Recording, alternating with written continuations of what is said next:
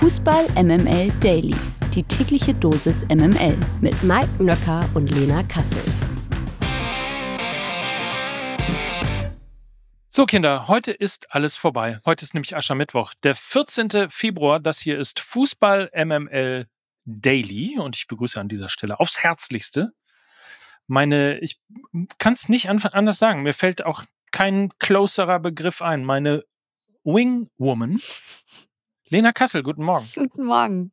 Ja, du, also ich glaube, ich bin auch, also allerspätestens nach gestern, bin ich aber mal sowas von deine Wingwoman. Vielleicht ja mal transparenterweise können wir unsere kleinen Dailies mal abholen, wie Lukas Vogelsang ja auch immer so schön sagt. Es gab gestern einen kleinen Disput in einer WhatsApp-Gruppe die den Namen MML trägt.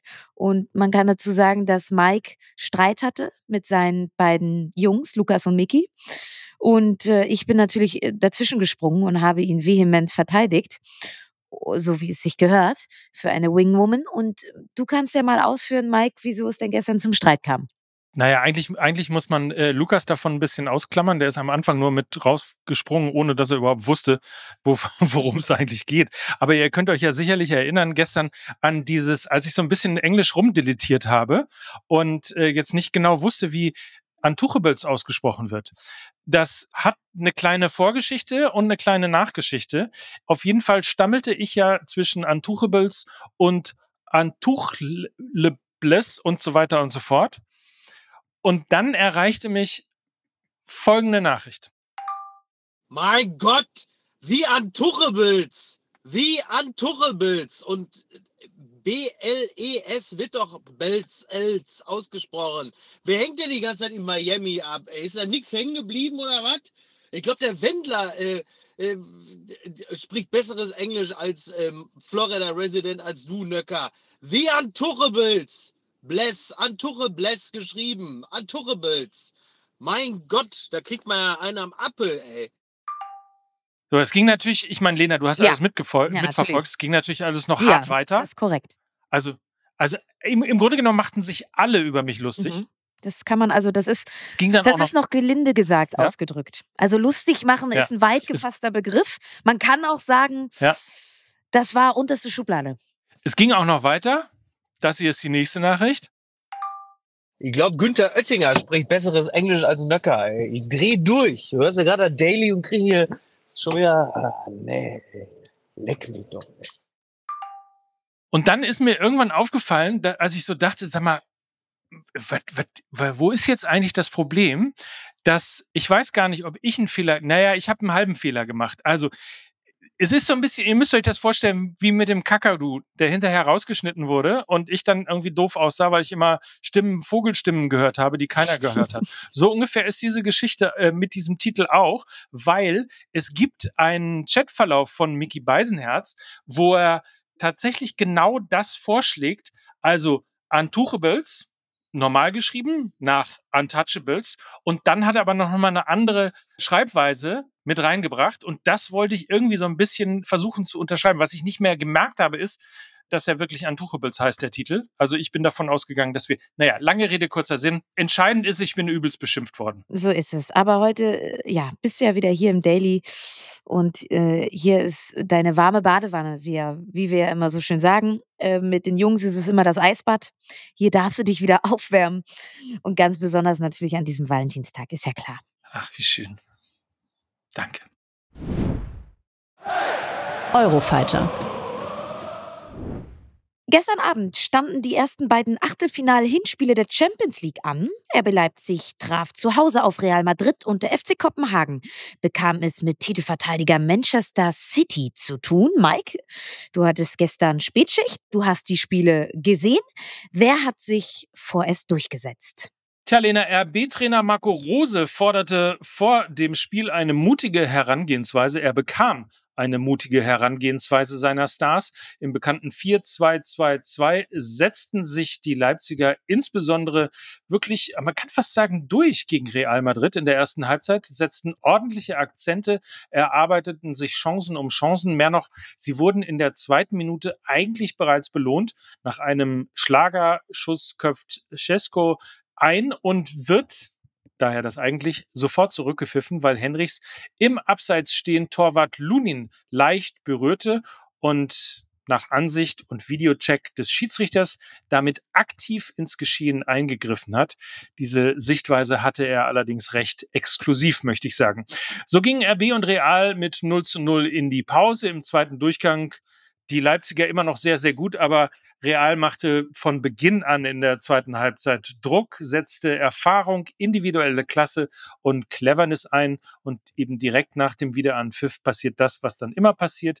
Durch Diaz erzielen die Königlichen das 1 zu 0. Und du hast es ja gesagt, Lina, Leipzig kann Real nicht in zwei Spielen schlagen. Was Hoffnung macht, ist das mutige Auftreten und die vielen Chancen von Cesko, Openda, von Xavi und von Olmo. Was einen eher negativ stimmen könnte, ist das wirklich abgezogen abgezockte Auftreten von Real Madrid. Kommen wir zur zweiten Partie. Die äh, hat in Kopenhagen stattgefunden. Dort war Manchester City zu Gast. Es war enger am Anfang, als man gedacht hat, ähm, wie das immer so ist.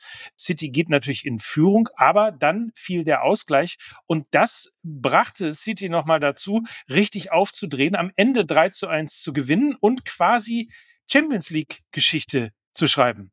Und zwar hat es noch nie ein Team geschafft, in sieben aufeinanderfolgenden Königsklassenpartien mindestens drei Tore zu erzielen. Also jetzt ist es eben Manchester City durch De Bruyne, durch Silver und in der 92. Minute von Phil Foden. Magnus Matson hat in der 34. Minute den 1 zu 1 Ausgleich für die tapfer und wirklich gut aufspielenden Kopenhagener erzielt. Aber mit diesem Treffer und da muss man kein Prophet sein. Mit diesem Ergebnis steht City natürlich mit einem Bein als Titelverteidiger im Viertelfinale. Und damit zurück zu euch, Lena und Mike.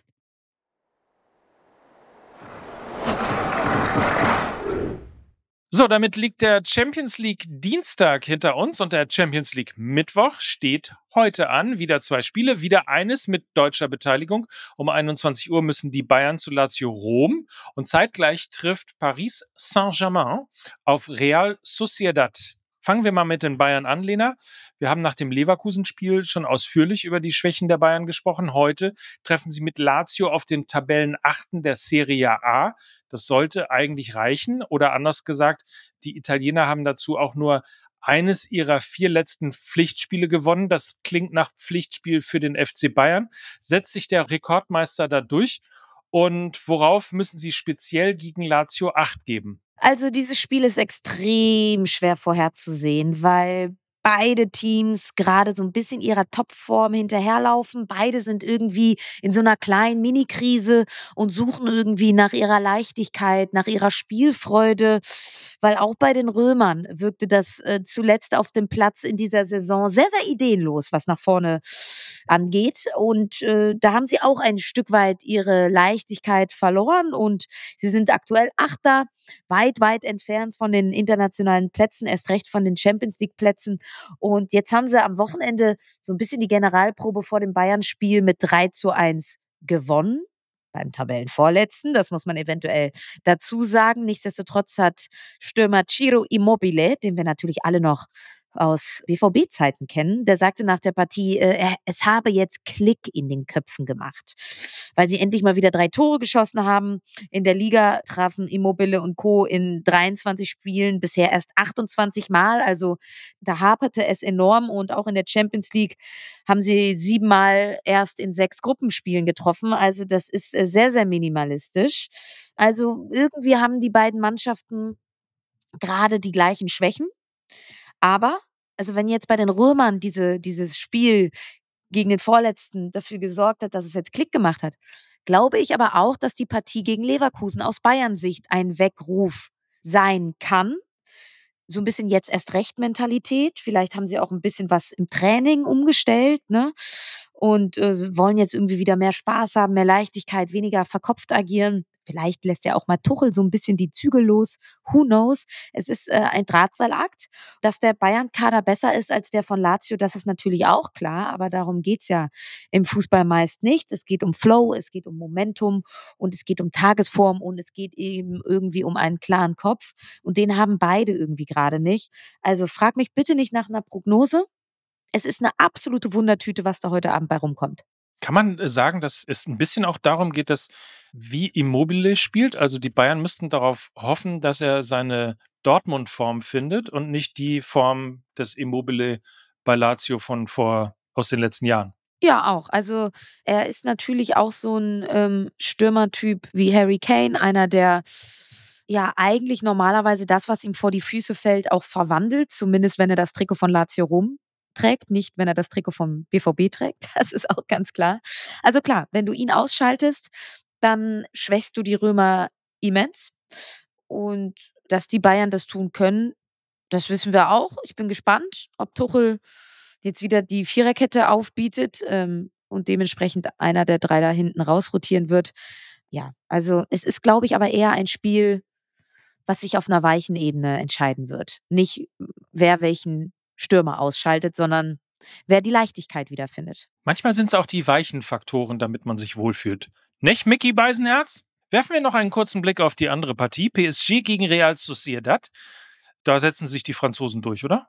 Ja, also PSG ist absolut wieder im Tritt, haben erst eine Niederlage in der gesamten Saison, stehen schon bei 51 Treffern und haben schon elf Punkte Vorsprung auf Platz zwei in der französischen Liga. Also mit Luis Enrique ist da wieder mehr Dominanz eingekehrt als neuer Trainer und das auch ganz ohne Mbappé. Der hat zum Beispiel am Wochenende beim Spiel gegen Lille gefehlt und dann spielt PSG einfach eben mit Dembele, Kolomoani und Asensio und Ramos vorne. Also das ist schon sehr, sehr brutal, was sie da offensiv anbieten können derzeit. Real Sociedad hat zwar die viertbeste Defensive in La Liga, stehen auf Platz sieben, sind aber noch ein sehr, sehr junges Team, unerfahren. Also ich glaube, das wird PSG für sich entscheiden, gerade auch, weil sie zu Hause spielen.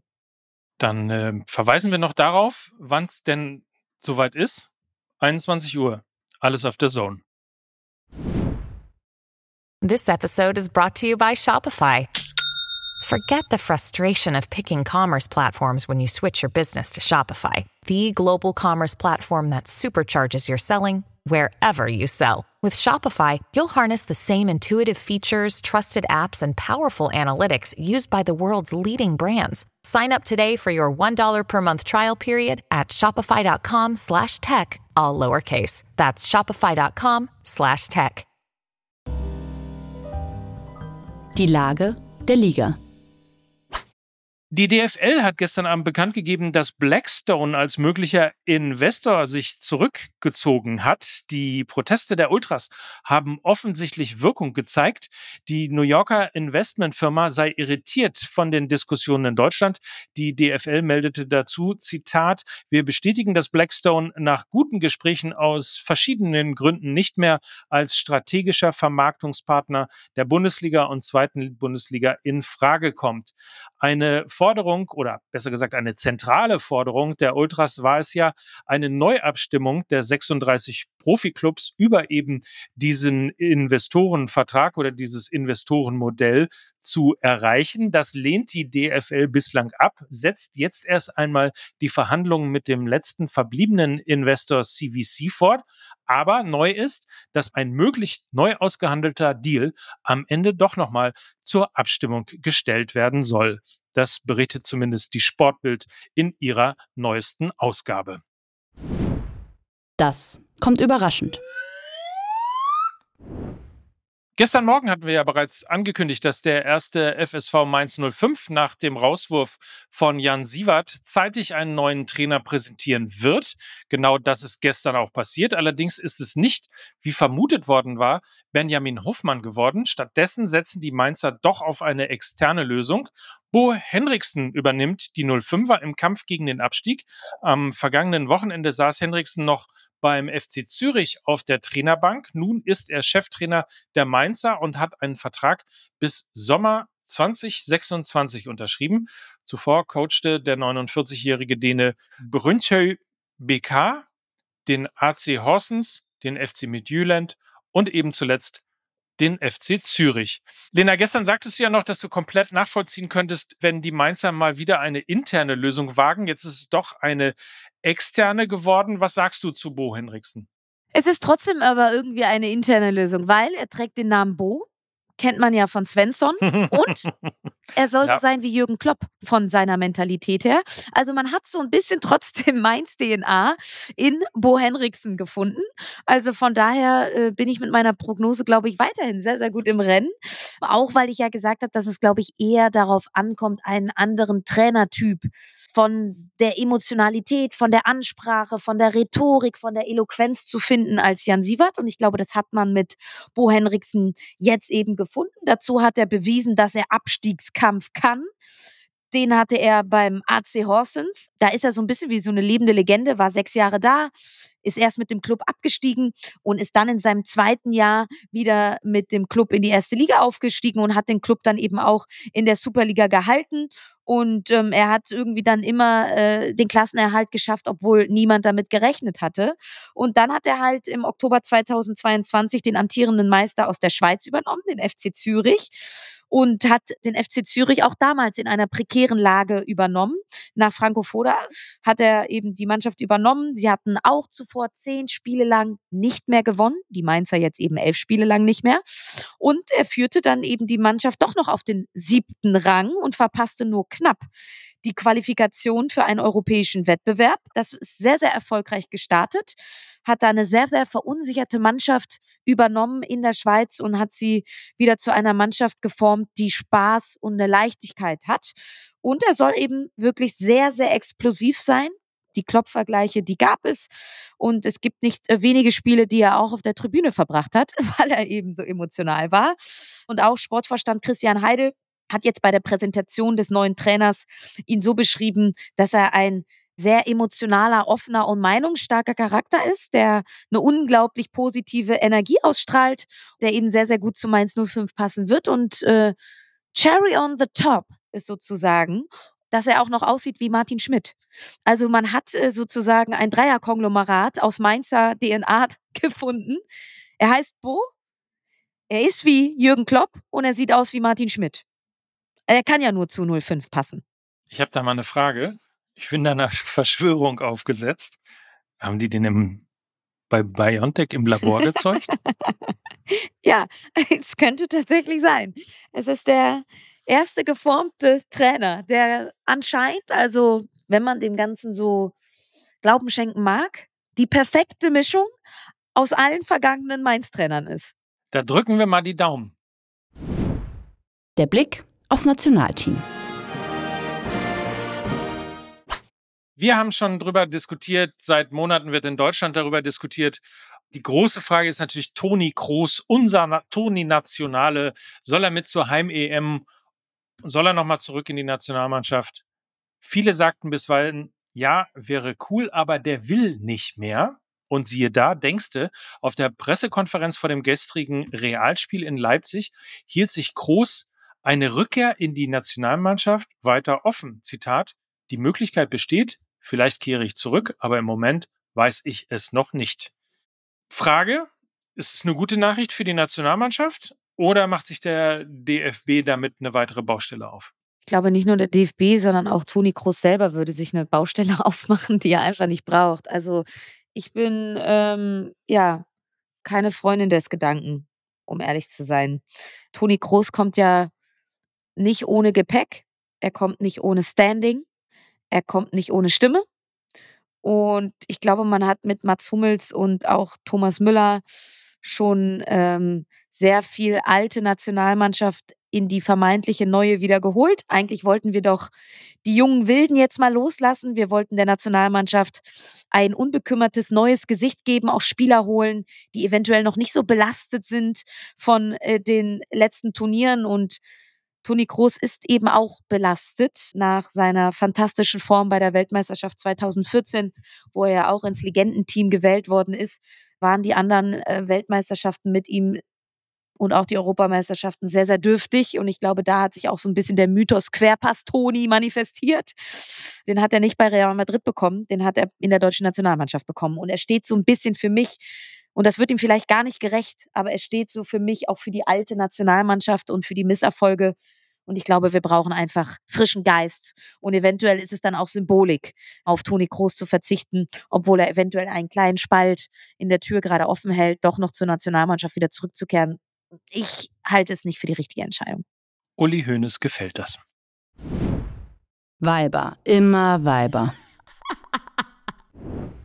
In den kommenden Wochen steht für die deutsche Frauennationalmannschaft das Nations League Final Four an, ein wichtiges Turnier, denn für die DFB-Auswahl geht es um die Olympiateilnahme. Schon im Vorfeld hatte die Nationalmannschaft ordentlich Losglück, denn die Nationalmannschaft trifft eben im Halbfinale auf Olympiagastgeber Frankreich. Das bedeutet, mit einem Sieg ist Deutschland definitiv bei Olympia dabei. Mit einer Niederlage haben sie noch eine zweite Chance im Spiel um Platz drei, da Frankreich als Gastgeberland Deutschland automatisch qualifiziert ist und nicht mehr um eine Teilnahme spielen muss. Wir alle wissen ja, den Fußball der Frauen muss der alte weiße Mann retten. Deswegen gab Bundestrainer Horst Rubesch auch gestern seinen offiziellen Kader bekannt.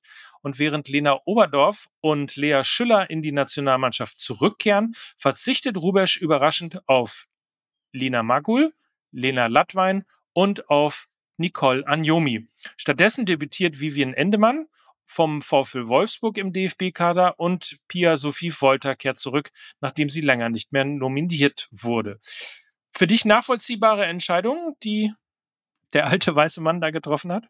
Also es sind natürlich schon echt eine, also schon überraschend, dass, dass Lina Magul, Felicitas Rauch, Lena Lattwein und Nicole Anjomi nicht mit dabei sind, aber Horst Rubesch ist mutig und er hat sich eben für die formstärksten Spielerinnen entschieden. Das finde ich gut, weil darum geht es in der Nationalmannschaft. Die formstärksten deutschen Spielerinnen sollten für die Nationalmannschaft nominiert werden und daran hält sich Horst Rubesch. Es geht ihm nicht um Reputation, es geht ihm nicht um irgendwie Legacy oder Historie, sondern es geht für ihn um das Hier und Jetzt und das finde ich gut und vor allen Dingen auch gut, dass er Vivian Endemann nominiert hat. Ähm, Sie ist einer der formstärksten Spielerinnen in der Frauenbundesliga. Das ist für mich überhaupt gar keine Überraschung, dass sie mit dabei ist. Ich glaube, sie hat schon zehn Scorerpunkte in 16 Spielen gesammelt für den VfL Wolfsburg, ist eine offensive Flügelspielerin, die gerne ins Eins gegen Eins geht, eine sehr moderne Außenverteidigerin. Und ich glaube, wir werden sie definitiv auf der rechten Außenbahn sehen. Ist eine sehr dynamische Spielerin, die einen sehr, sehr guten Zug nach vorne hat.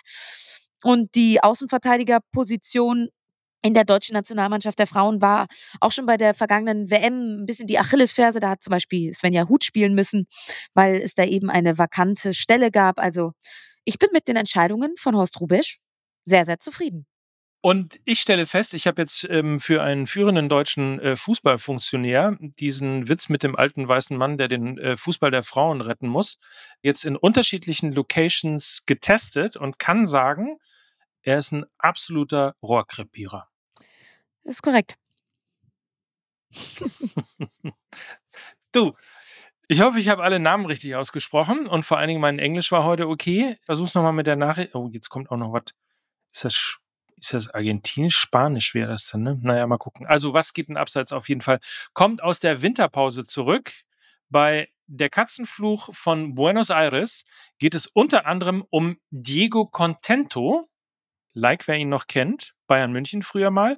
Mittlerweile macht er TikToks, in denen er äh, seine Partnerin zum Sex auffordert. Ah, sympathisch. Ja, oder? Ich meine, was die Welt nicht alles braucht, oder? Äh, es gibt Gründe, warum ich nicht auf TikTok bin. ich hoffe, sonst ist alles hier vernünftig ähm, über die Bühne gegangen und ähm, wünsche euch natürlich da draußen allen einen fantastischen Valentinstag. Ja, vielleicht noch ein kleiner Sendehinweis. Vielleicht noch ein kleiner Sendehinweis. Ich werde meinen Valentinstag nämlich im Studio von Markus Lanz verbringen. Also äh, hm. eventuell, also ich habe ein Date mit Markus Lanz heute Abend. Ihr könnt das. Bringst du ihm Rosen mit? Nein, ich bringe ihm hoffentlich sehr viel Meinung mit. Wird eine Fußballfolge ja. bei Markus Lanz äh, werden. Schaltet da gerne mal ein. Ich glaube, ab 23 Uhr irgendwann geht's los, sonst könnt ihr euch das auch nochmal in der ZDF-Mediathek anschauen. Das nur in eigener Werbung. So, und dann hoffe ich, ist jetzt auch mal wieder Frieden mit allen hier bei MML. In diesem Sinne, habt einen friedvollen Valentinstag. Das ist ja der offizielle Feiertag aller Blumenhändler. Und insofern strömt dorthin und kauft Blumen. Und ähm, morgen hören wir uns dann schon wieder. Dann werden wir natürlich äh, genau analysieren, wie das mit der Champions League dann weitergelaufen ist. So ist es. Möge dieser Tag heute schnell vorbeigehen. In diesem Sinne verabschieden sich an dieser Stelle Mike Nöcker und Lena Kassel für Fußball MML. Tschüss. Tschüss. Ja, guten Tag. Bin ich da bei Radio Arabella. Mein Name ist Mike Decker und ich möchte mir am Oli-Samstag möchte ich mir ein Lied wünschen. Und zwar Hotel California von den Eagles. Haben Sie, haben Sie mich gehört?